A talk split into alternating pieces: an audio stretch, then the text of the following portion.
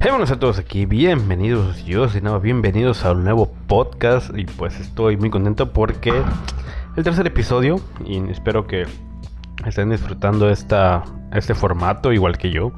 Realmente es un formato que le tengo mucho cariño, mucho aprecio y pues hoy es un capítulo muy muy especial. Lo imposible llegó, lo que pareciera que nunca iba a llegar. Por fin terminé la maldita pinches puta universidad.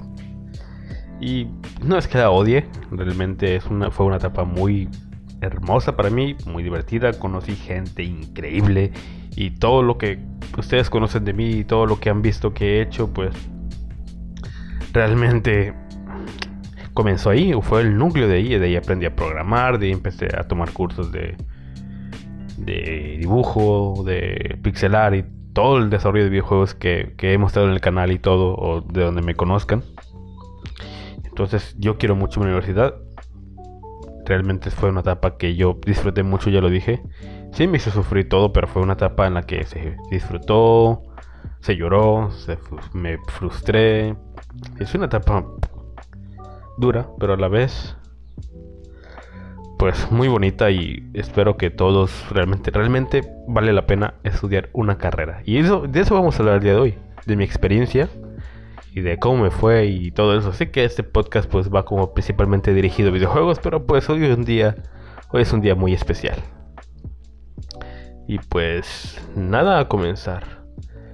Bueno, mi primer año, mi primer semestre fue uno de los más raros me acuerdo que pues yo entré ahí sin saber nada, absolutamente nada de, programación, de tecnología. Yo era un usuario común de las computadoras. Ver videojuegos y videos y, y demás. Y solamente eso. Y pues... Pues realmente disfruté mucho, la verdad. Ese fue un semestre en el que se me hizo muy divertido. Y fue como el, fue el semestre más like, más ligero. Y aún así reprobé varias materias durante la universidad. Reprobé muchas materias, muchas.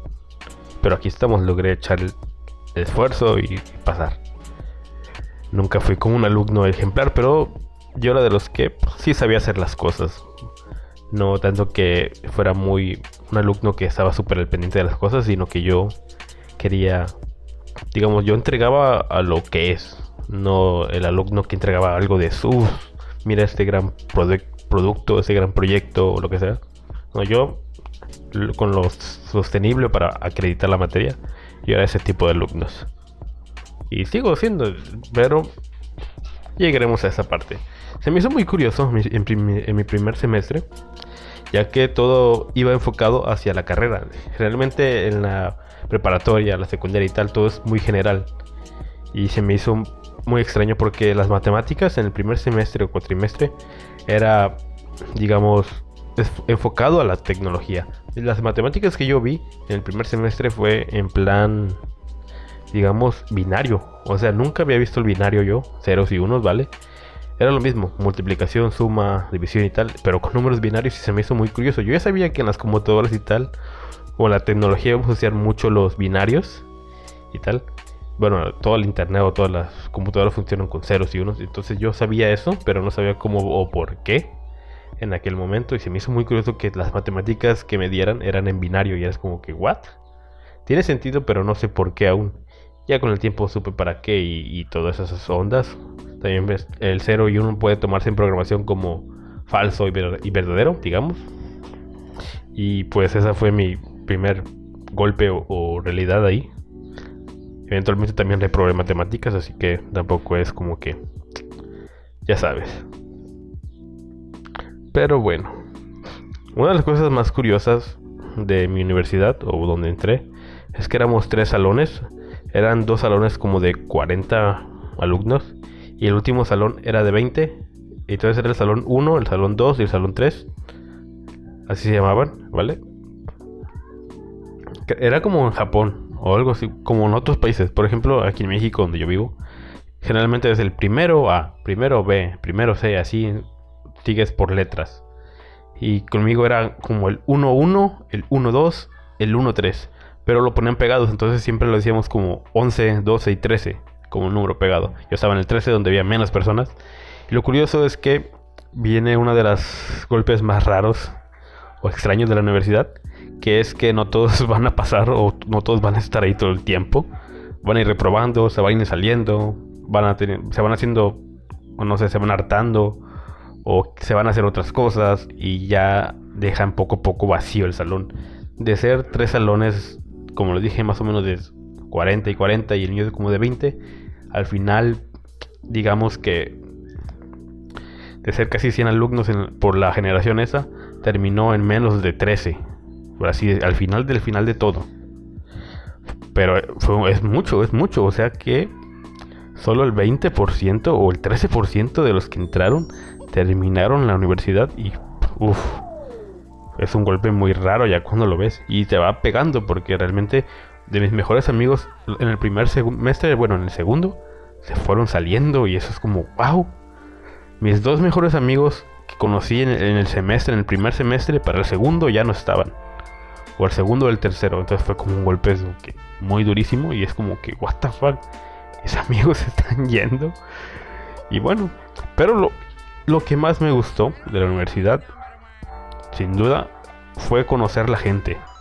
Es lo más importante. No solo mis compañeros, que los quiero muchísimos, no sé si me estén escuchando algunos. Y pues les mando un saludo. Y pues mis compañeros los quiero muchísimo, realmente es una amistad que sé que va a durar para mucho tiempo, mucho tiempo. Prácticamente para toda la vida, realmente los... Me encariñé mucho con todas las que estuvieron conmigo, todos, todos, absolutamente todos.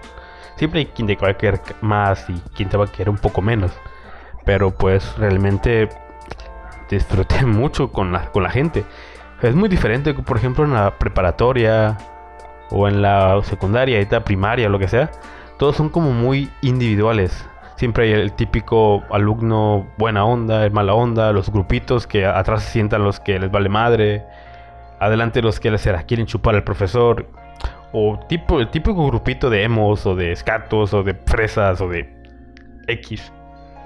En mi universidad fue como que todos éramos los los como éramos todos como que del mismo clan, del mismo grupo digamos que todos, era mucho, yo estoy, estudié, por, creo que ya lo saben, ingeniería en sistemas, creo que olvidé decirlo, es un pequeño detalle, y hay mucho fan de los videojuegos, del anime, de Marvel, de cómics y de ese tipo de cosas medio frikis. Yo no lo soy tanto, me gustan los videojuegos y ya saben que me encantan y que incluso estoy desarrollando los míos. Pero yo nunca fui de ver anime, de ver películas de superhéroes o algo. Está, y fue el boom. Hace, me acuerdo que salió, no, que ya salió la de Capitán Marvel y que la de Iron Man y que va después de la de Hulk y que no sé qué tanto. Cada vez que salía una película o que se anunciaba una, uff, era el boom ahí en, la carrera y en mi salón y en todos lados. O alguien mencionaba un anime o un capítulo de anime y todos se juntaban.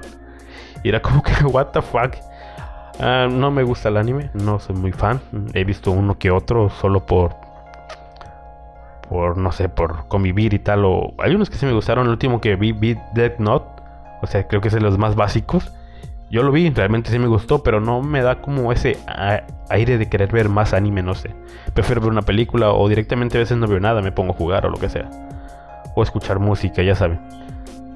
Y lo que sí aprendí de, de ahí, o tomé de ellos, fue ver las películas de Marvel. Yo no veía ninguna película de superhéroes, ninguna.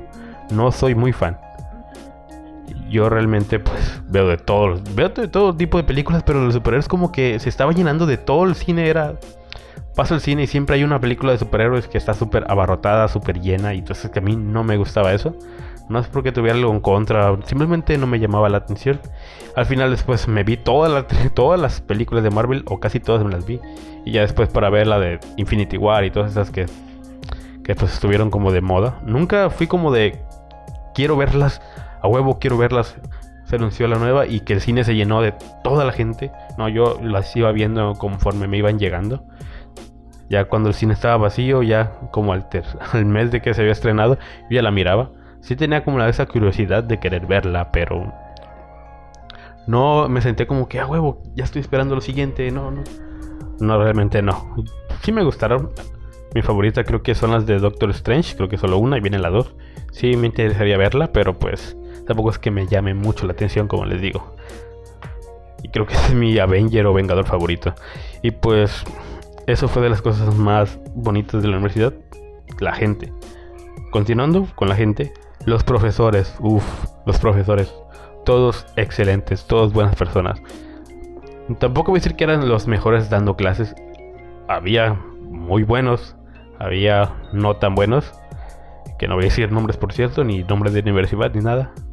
Solo realmente, no sé, eran como que todos enfocados hacia lo que saben. Porque me acuerdo que en las demás escuelas era como que el mismo profe te daba biología y a la vez te daba matemáticas, o en algunos casos como que repetía en clase.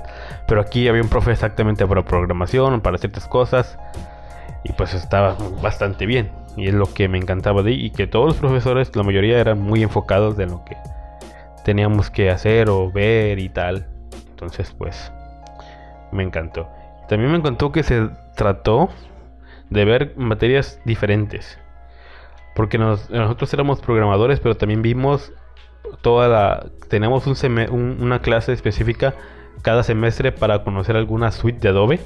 La primera, en el primer semestre tuvimos una clase exclusivamente para aprender Photoshop con un maestro, con un diseñador que era externo de la carrera, o sea.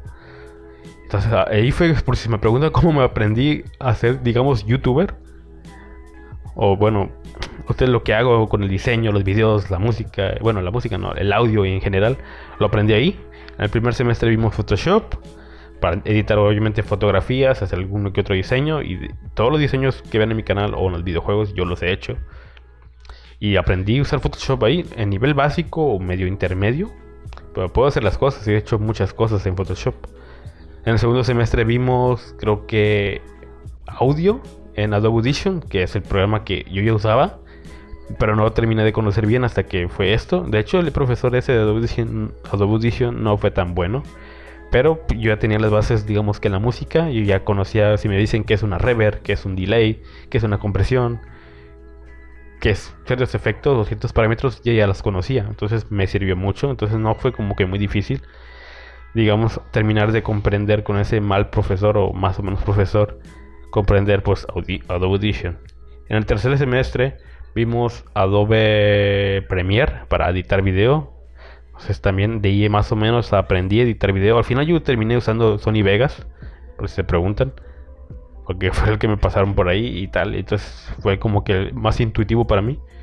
Y Adobe Audition como que me daba un poquito de problemas. Entonces terminé yéndome a Vegas, pero la edición ahí estaba.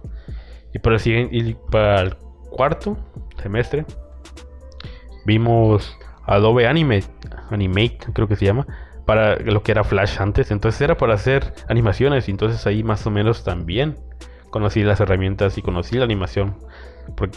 eso lo digo porque algunos me han preguntado, hey, ¿cómo es que tú no dices que no sabes dibujar, pero sí tienes animaciones decentes, para decir yo? Ahí está la respuesta. Aprendí ahí, pero también yo seguí, yo investigué sobre el pixel art, compré cursos, compré digamos, vi tutoriales, vi mucho para aprender y practicas y practicas y poco a poco creo que se va notando mi mejora. Entonces pues, estoy muy contento, la verdad. Y pues, ¿qué más? ¿Qué más? Entonces eso fue, esas son mis principales ventajas de la universidad, o lo que me encantó de mi universidad, universidad perdón. y pues es lo que les digo, la gente, no solo gente dentro de mi universidad, los directores, los directivos de otras carreras, conocer gente ahí, la secretaria, los un chingo de gente. También tuve taller de radio, por cierto. Tuve un tiempo que tuvimos taller de radio y locución, estuvo muy chido. Fue muy cortito, fue muy cortito y yo tenía muchas ganas. Ese semestre fue el semestre, no me acuerdo qué hubo. Uno, hubo una catástrofe, creo que un huracán pegó, no me acuerdo muy bien. Y entonces ese semestre se terminó recortado y yo le tenía muchísimas ganas al taller de radio y locución porque me encanta. De hecho, pues aquí está la evidencia de que estamos aquí. Y pues esa fue la, única espinita que me quedó grabada. Y había un profesor que tenía una cabina increíble en mi universidad. No es que sea como muy prestigiosa o muy famosa o, de dinero y tal, es pública, pero tenía una cabina de radio con una mesa para mezclar, unos amplificadores, micrófonos de buena calidad, tenía monitores, todo estaba increíble. La universidad estaba bien, bastante bien y es algo que le tuve muchas ganas y mucho cariño. Bueno, y continuando con lo que decía con la gente, conocí gente por fuera, porque hubo muchas veces que hubo proyectos fuera o proyectos diferentes afuera. Una de las principales ventajas de una universidad, o algo que me gustó mucho, fue lo de las estadías. ¿Y qué es una estadía, Nabo? Pues fácil. En lugar de tener un semestre completo de ir a clases y tal, en ese semestre lo que tienes que ir es ir a una empresa que ellos te podían conseguir la empresa para tú mostrar o hacer un proyecto con ellos. la primera vez, eso ocurre dos veces, una a mitad de la carrera y otra al final, que ya les platicaré eso. La primera, que fue a la mitad de la carrera, pues me mudé de ciudad con unos amigos, rentamos y tal, porque donde yo vivo no hay muchas empresas, entonces tienes que mudarte, ni modo. Pero fue una experiencia que me gustó muchísima. Yo me fui a un centro de investigación del CONACID o algo así se llama. No voy a decir nombres porque no sé si tenga permiso.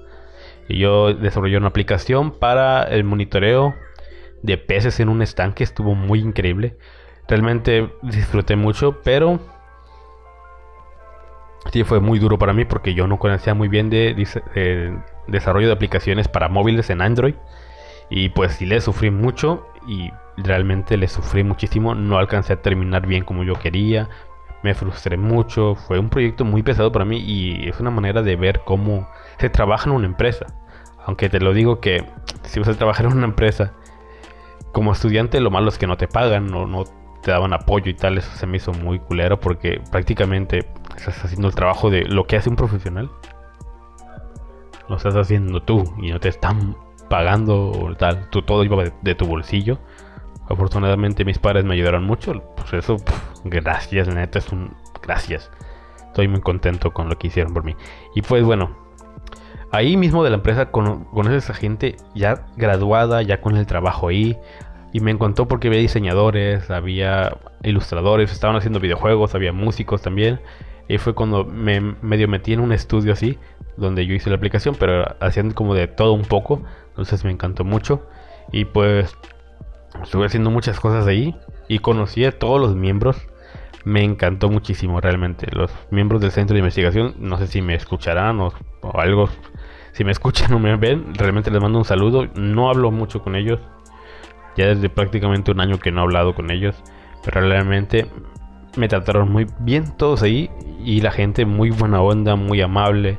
Todos unos expertos, todos unos cracks en lo que hacen increíble, me gustó mucho, aunque al final no pude disfrutarlo mucho porque pues les dijo que como si hay una, ellos se tienen que firmar de que mira, ok, tal alumno sí hizo su aplicación, sí cumplió, firmamos de que ya puede seguir con la segunda mitad de su carrera.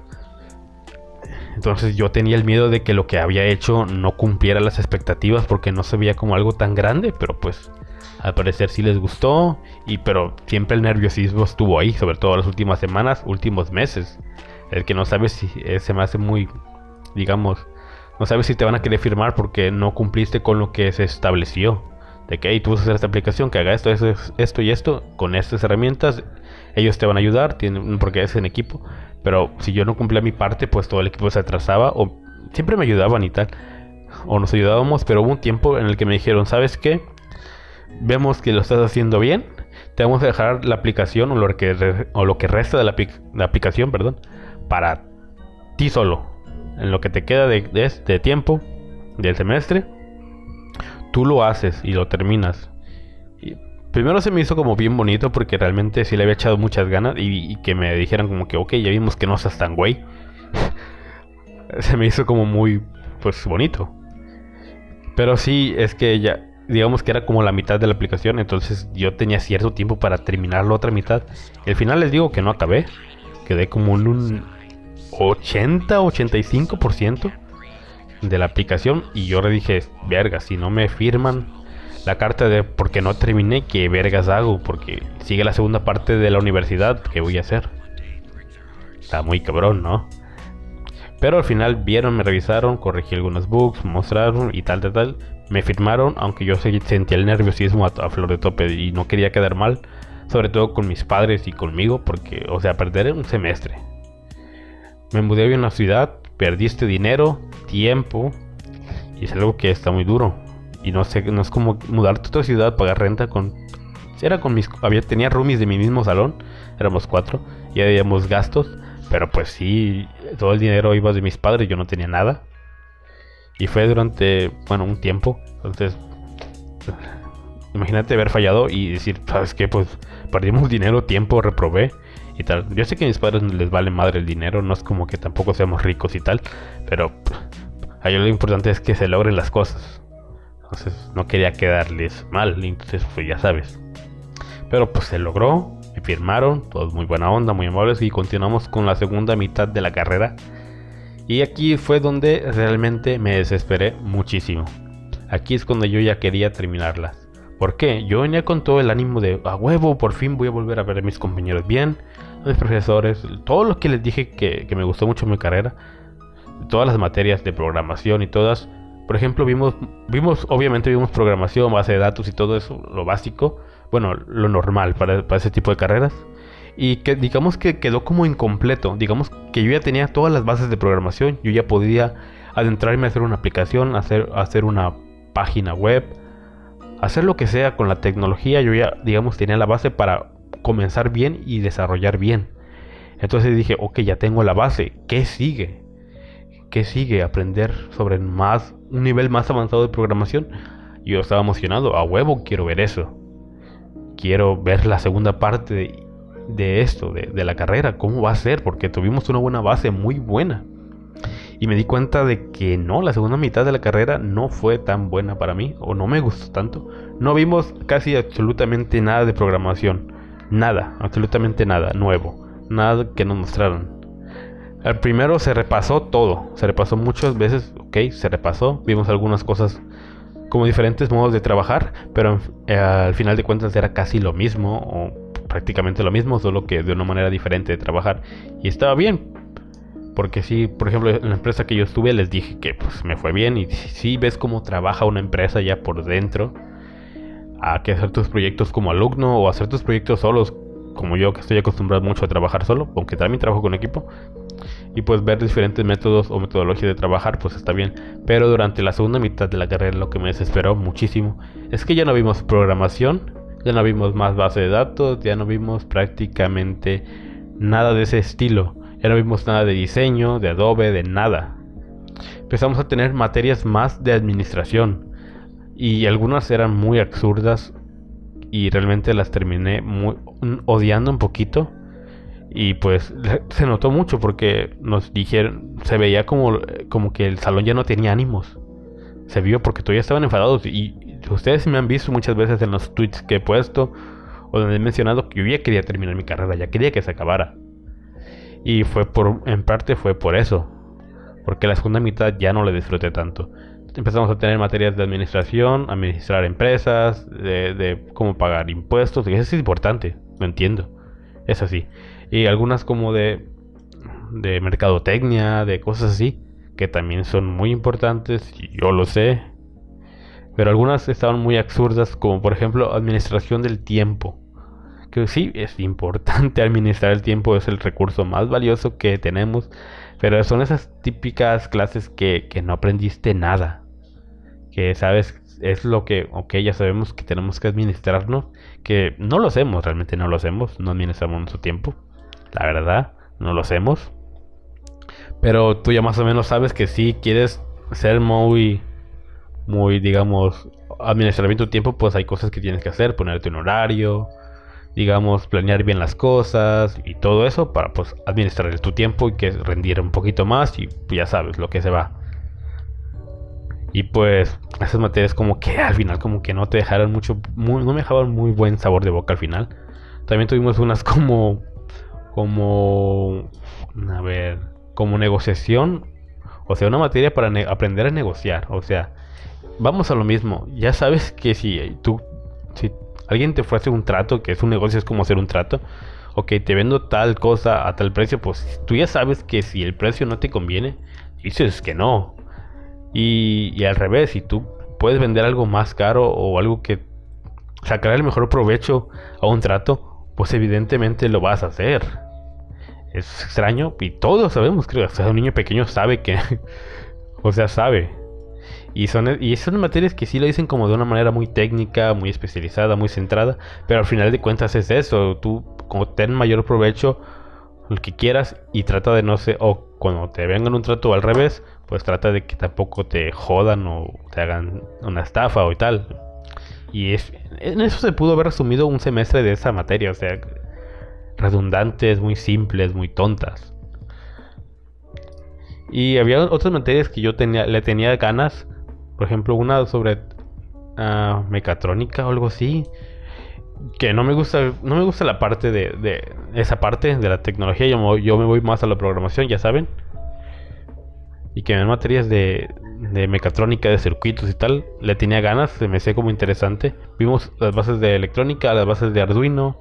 Con Arduino se pueden hacer muchas cosas. De hecho, quiero hacer un proyecto con Arduino. Tengo uno que me guardé, que me quedé y que lo tengo en mi casa, entonces me gustaría sacarle provecho y hacer algún proyectito con eso. Pero el profesor que nos dio, pues no es como que nos dio muy buena clase. La mayoría del tiempo, como nosotros teníamos las bases, pues de programación y de, tal, pues supimos sacar los proyectos adelante. Hicimos proyectos bastante interesantes. De hecho, fue cuando mostré, no sé si lo mostré en Twitter, que hicimos una aplicación con un circuito integrado para que una motocicleta encendiera con el teléfono y prendiera las luces, el claxon y tal. Y pues me encantó muchísimo ese proyecto. Fue muy duro. Duramos, salíamos tarde. Y pues era muy duro. Eran los proyectos que más... Lo hicimos todo como en la última semana, pero esa semana fue como darle full a todo el tiempo. Desde que, desde que amanecíamos hasta tarde noche para desarrollarlo, corregir errores y tal pero al final valió mucho la pena y fue un proyecto de los mejores que se han presentado en, en esa materia. Y pues incluso se volvió viral en mi ciudad, entonces me hizo muy curioso. De hecho podemos hablar de eso y, y hablar un poquito de la viralidad.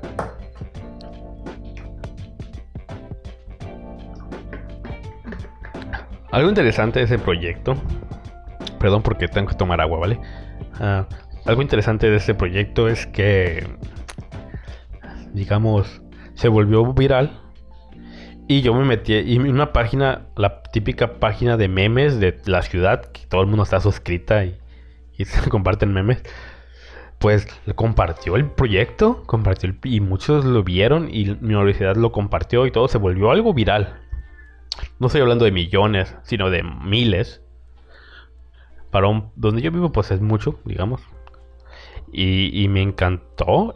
Y me acuerdo que yo me metí a ver los comentarios y yo me ponía como en plan de ir a huevos, soy yo, perros. Y así como en plan mamón. Pero yo le decía de burla, yo lo hacía de broma, de burla. Para que diga, no mames, este güey. Yo ponía GIF así como de que era yo. Y pues, y estaba bien, los comentarios al principio eran buenos. Me metí a leer los comentarios y a huevo, no manches, pues hay talento. Échenle ganas muchachos y tal, lo típico, bueno, yo dije, a huevo, me emocioné muchísimo y, que la gente viera mi proyecto, no decía que era, no me contestaban a mí, sino que yo, a veces ponía como que a huevo, eh, un GIF, como diciendo a huevo, yo soy, yo aquí estoy, aquí estoy. Pero en los comentarios en general, de gente, uh, échale, como échenle ganas, qué buen proyecto, esta es una buena práctica y tal. Muchos comentarios muy positivos, así como los que ustedes dejan en, mis comentarios, muy buenos. Y yo me estaba, pero esta vez fueran cientos y pues me emocioné mucho realmente. Al día siguiente me volví a meter y ya había hate. Y me pegó muy duro, realmente me pegó muy, muy duro. De que esa cosa yo lo puedo hacer en dos días. Ese proyecto qué, para qué me sirve esto, yo para qué quiero esto, que se dediquen a hacer otras cosas. Y a los típicos mamones de otras universidades diciendo como que, ah, eso qué es para niños y que sabe qué. O sea, se me hizo muy mamón. Y de hecho yo tengo un amigo que estudia en otra universidad y comentando eso y me decepcionó mucho de él. Dije, ¿what? ¿En serio, hermano? Somos hermanos de carrera, diferentes universidades, pero éramos amigos desde antes de eso. Y era como que, hermano, no sé, ya lo bloqueé todo, ya no quiero saber nada de él porque es una actitud muy pedante, muy tal. Más allá del proyecto, que tampoco era para tanto, es cierto, pero ponerse de mamón en los comentarios como que, jaja, yo soy mejor, en plan típico envidioso y que no ha hecho nada. El típico que te llega en los comentarios de que, usas Unity, usas GameMaker, jaja, eres tonto, yo lo hago código puro. Y sí, y, si te fijas, son personas que tienen mucho conocimiento, güey. Pero si no lo vas a hacer usar para nada, tú programas sin motor, tú programas sin engine, tú programas a la vieja escuela y eres muy cabrón en lo que haces. Sí, pero ¿qué proyectos has hecho? De hecho, a Ginchu le llegan muchos de esos, de que de que pues le llegan así de que no yo tú por qué usas Game Maker y que sabe qué que Unity que lo que sea y te fijas y hay gente que sí sabe la mayoría de veces muchos güeyes que sí saben y que se encelan porque ellos no han logrado nada en serio. Amigo si tienes las habilidades hazlo. De hecho es un tema que quiero hablar en el canal que me, molesta bueno no me molesta sino que quería darle el toque de profundidad de un, un análisis va como reflexión sobre los desarrolladores que tienen mucho talento pero que no hacen nada o que plagian cosas muy descaradamente. Quiero hacer un video de eso y posiblemente se vengan estas semanas, la verdad. Pero pues luego vamos a ver ello. Y pues sí, continuando, pues yo leí los comentarios de hate y como que sí me pegó realmente, me, me pegó mucho y me, realmente me puse muy triste. Y es algo que no debería ser así, porque pues, número uno, pues, gente envidiosa y, no sé, gente que no ha hecho nada y tal. Entonces, gente que no deberías tomar atención, pero de hecho me, pega, a mí sí me pega cuando alguien comenta algo mal en los comentarios. Nunca me llega mucho hate, nunca me ha llegado hate así en plan bien.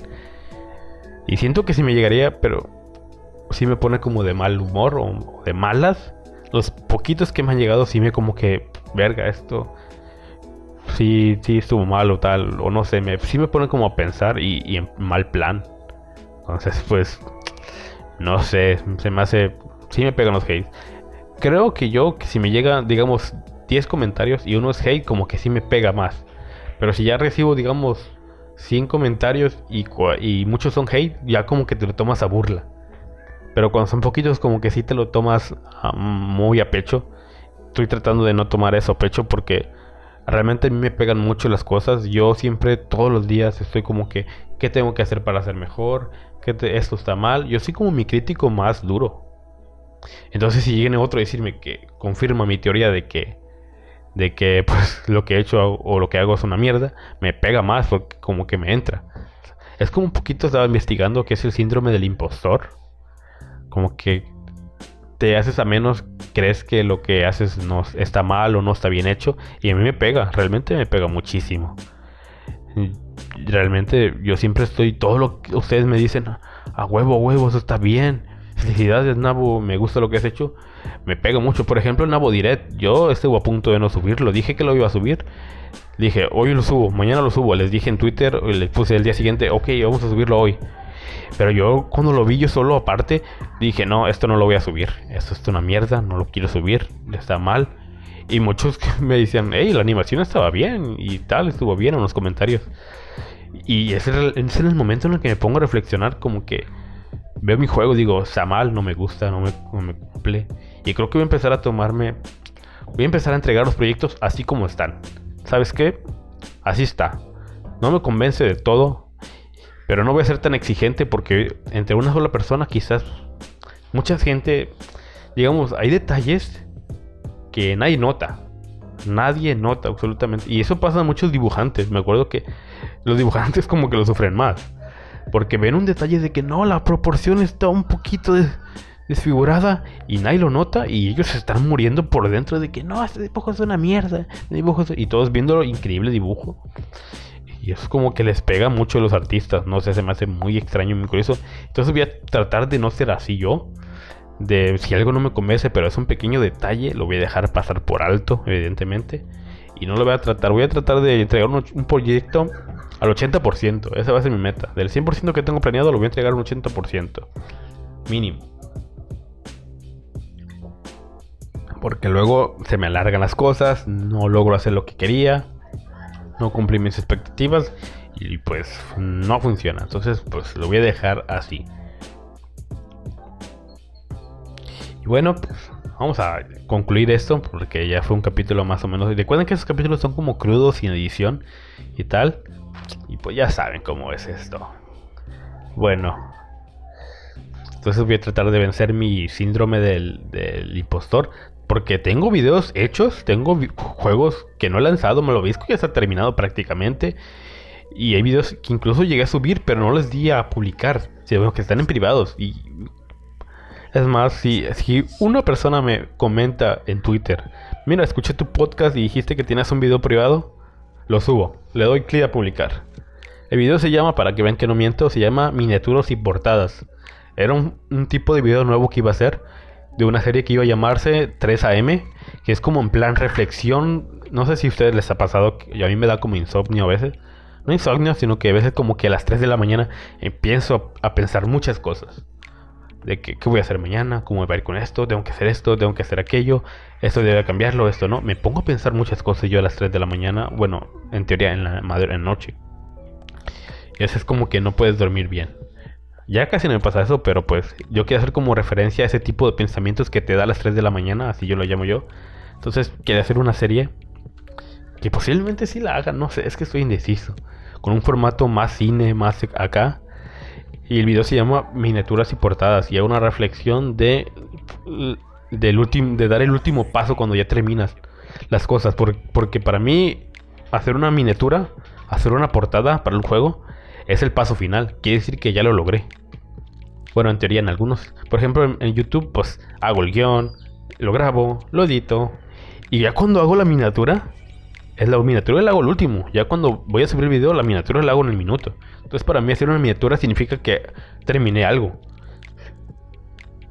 Y también cuando subo un juego, subir la miniatura a Itch.io es, es de que a huevo, ya voy a subir el proyecto, ya está. Entonces, por eso el video se llama Miniaturas y Portadas y hace una reflexión de cómo cuando ya haces la miniatura o la portada es ya terminaste el proyecto y que es pues es satisfactorio terminar un proyecto. Entonces ahí está, si alguien me dice en Twitter, hey, escuché tu podcast y dices esto, o le tomo una captura a que estaba en Spotify y tal, pues prometo subirlo. Prometo, con uno que me diga, eh, prometo subirlo. Para ver también, aunque ya sé cuántos me escuchan y cuántos no. Y pues bueno, antes para despedirlos, voy a hacer la reflexión final. Eh, hablé un poquito de la universidad, que en teoría ya, terminé. Me falta hacer el papel final y me quedo hacer un, manual, como un manual, donde explico todo el proyecto, absolutamente todo. Son como unas 100 hojas. Sí me va a costar mucho porque es muy, me piden mucho tecnicismo. Si me dejaran como 100 hojas libres, a lo mejor si supiera más o menos yo de qué hablar. Pero es como que, oh no, háblame de esto. Para eso tienes que hablarme 10 hojas. Y hay cosas que yo digo que son como muy técnicas y que se resumen rápido. Yo soy mucho de resumir las cosas rápido. Me dicen, es una de las cosas que más batallé en la universidad. Me medio salvé, digamos, porque yo escribo guiones para YouTube, para los juegos, para historias escribo y tal a veces. Y como me, me ayudó un poquito, porque yo veo a mis compañeros y que nos pidieran que escribiéramos 10 hojas, para algunos era un sacrificio infrahumano. Y yo, a huevo, hacía mis hojas y, lo iba haciendo y todos como que, ah, no manches, este güey acabó. Y pues, güey, no sé, hay que aprender a escribir. Es una habilidad bastante interesante a escribir, siendo que la hemos perdido. Y pues no sé, como que en redes sociales como que no es muy bien valorado escribir mucho. Por ejemplo, Twitter que te, directamente te limita a poner cierta cantidad de caracteres, no recuerdo cuánto, creo que son 200 por ahí, no estoy muy seguro. Y pues eso está cabrón. Entonces, pues bueno, quiero decirles que... Mm, pues nada, hay que... Hay que hacer la reflexión final de la universidad. Primero que nada, pues ya casi acabo, en teoría ya acabé, ya estoy con un pie fuera de la universidad. Y lo más valioso para mí fue la gente, las personas que conocí, fuera de la universidad mis compañeros son increíbles, realmente los quiero muchísimo, los que me conocen, los que están, realmente les tengo un aprecio muy increíble, algo que jamás sentí en algún salón, ni en primaria, ni secundaria, preparatoria, en ningún lado. Sí tenés mis compañeros, mis amigos que me caían muy bien, pero en ese caso era como todo el salón unido. Mí me encantó muchísimo, realmente los quiero muchísimo y les estimo bastante y son amistades que van a durar, yo sé que van a durar muchísimo. Y bueno, mis profesores que también los estimo muchísimo, son unos realmente talentosos, increíbles y muy buena onda, carismáticos, estrictos cuando debe ser. Se divertían, compartíamos memes, hacíamos de todo, me encantó. Los directivos también siempre eran la mano dura, pero al final siempre supieron apoyarnos, nos invitaban a cosas. El, el, director se preocupó cuando le dije que el salón ya estaba sin ánimos. Al final, el director llegó y, hey, amigos, ¿qué pasa? Qué arreglamos, qué... Pues, realmente eso nunca había paseado en otras escuelas, en donde ya he estado. Si es donde, mira, amigos, tenemos estas materias y te jodes. Y mi director llegó incluso a decir, pues hay que ver otras cosas, trajo cursos, trajo, invitó gente, había conferencias, algunas muy interesantes, algunas no tanto. Pero pues, se me hizo muy increíble eso, que alguien más o menos tratara de sacarnos de la rutina para hacer cosas interesantes. Ahí fue cuando conocí a la comunidad de desarrolladores de videojuegos y donde participé en, las, una jam que mi equipo sacamos Sam Battle y donde conocí mucha gente también. Gracias a esa universidad conocí mucha gente fuera muy talentosa, muy increíble y realmente disfruté muchísimo. Entonces, pues nada, estoy muy contento. Conocí gente increíble, me la pasé muy bien.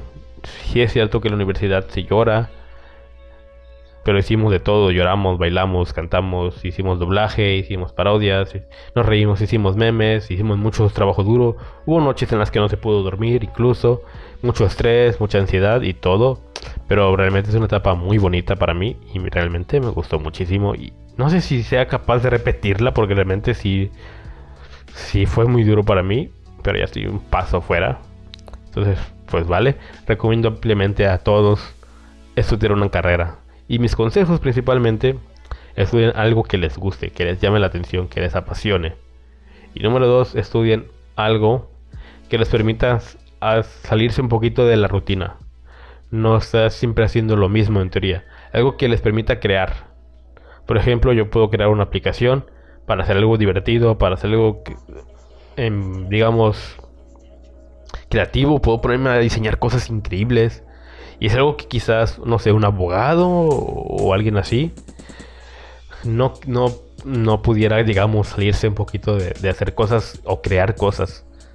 De hecho, pues recuerden, sigo un, podcast que se llama Creativo de Roberto. También tiene un podcast llamado Cosas con Jacobo Wang, que también los recomiendo mucho.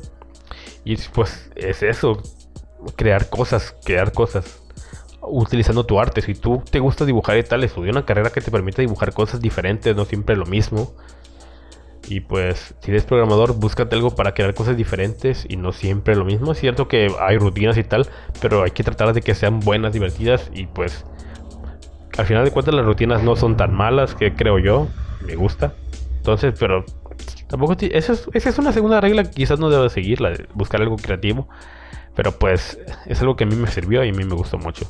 Quizás, como le dije, un abogado tal. Yo no sé de abogados, así que un abogado tal vez se puede poner creativo, yo no lo sé. Pero busquen algo que realmente les guste. Y número 3, busquen una carrera que sea. Busquen donde sea más corta. Porque yo, he visto carreras, es cierto que algunas se ocupan, pero en algunas no tanto. Por ejemplo, medicina. Quizás si necesites pues, estar 5 años ahí, haciendo prácticas y tal. Pues sí lo necesitas.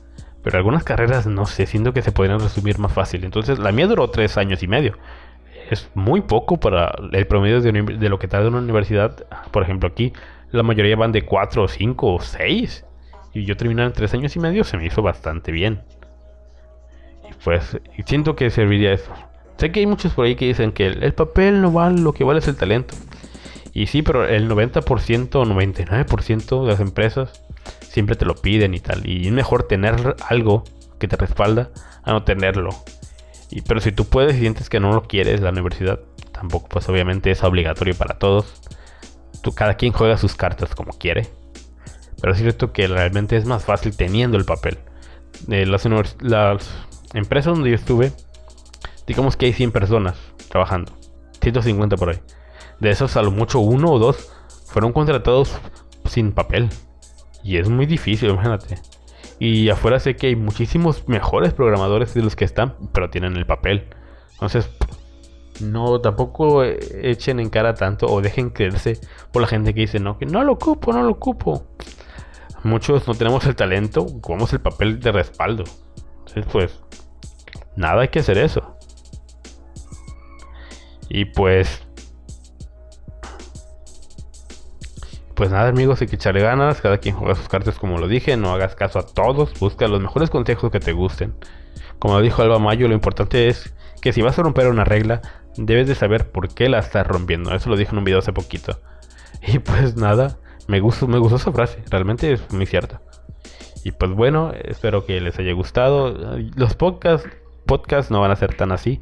Voy a hablar de videojuegos, pero también quiero salirme de los temas habituales. Y pues nada, nos vemos en un siguiente podcast. Y nos vemos, ya saben que pueden seguirme en Twitter, arroba NaboDrop. Y en YouTube como Nabo, busquen desarrollo de videojuegos. Nabo, ahí estoy yo. Y pues nada, realmente los quiero mucho. Y los quiero ver triunfar. ok, nos vemos hasta la próxima, papus. Y cuídense, hagan cosas chidas. Nos vemos. Chao. Ya.